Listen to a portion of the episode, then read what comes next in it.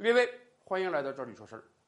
本节目录影的同时啊，全国各地上千万学子正在走入自己的考场，开始足以改变他们一生命运的高考。以往每年到高考的时候啊，我们总会做几期节目，跟大家聊一聊高考对于我们社会、对于我们这个国家的改变。而今年情况尤为特殊，众所周知，由于新冠疫情的影响。我们的高考被整整推迟了一个月，这是高考有史以来第一次因为公共卫生事件而遭到延迟。当然，每一个从高考过来的人都清楚啊，是多了一个月的复习时间啊，我们应该学习的更充分，复习的更扎实，更有可能考出一个好成绩来。但是对于这上千万的高三学子来讲，多这一个月的时间啊，那也是多一个月的煎熬啊。所以，我们首先祝愿全国高三学子，多了这一个月的煎熬，真的能考出人生最好的成绩。高考对于一个人来讲，是有可能改变命运的一场考试。过去几十年，真的有无数的人通过了高考这个独木桥，然后迎来了自己的开挂时刻。那么，高考对于一个国家来讲，又意味着什么呢？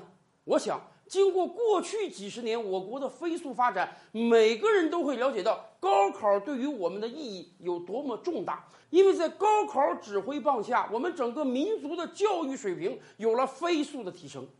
咱们就说这场新冠疫情吧，中国和美国作为当时两个大国，表现是截然相反的。到今天，我们可以随便去问问世界上任何一个人，今天哪个国家最安全？一定是中国。而哪一个国家应对的最荒腔走板，一定是美国。再过五年到十年时间，我国 GDP 总量将超越美国，完成一个惊天大逆转，把美国盘踞一百多年世界第一的位置给拉下来。这一点，连我们的对手都已经不怀疑了。那么有人就要问了：为什么是中国？印度有着跟我们相似的人口，加拿大跟我们有着相似的面积，西方有很多小国呀。也有跟我们同样漫长的历史，但为什么是中国？为什么我们用几十年的发展就能把美国拉下第一的宝座？原因一定是很多的，但我想，教育就是一个重要的原因。过去几十年，在高考指挥棒下，全民族对教育的投入都是惊人的。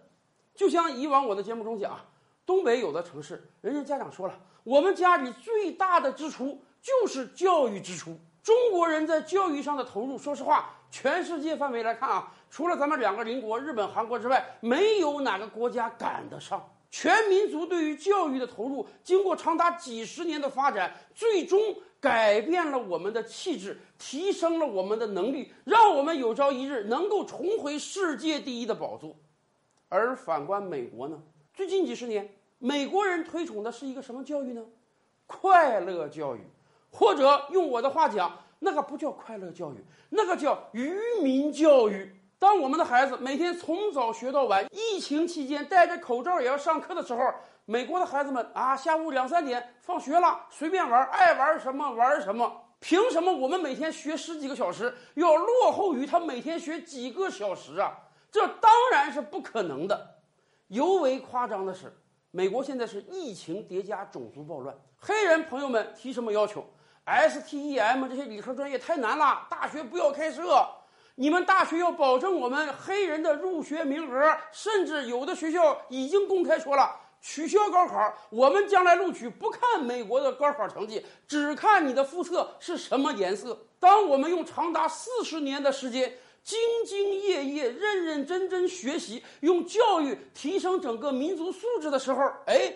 美国是用四十年的时间，用教育扼杀整个民族的素质。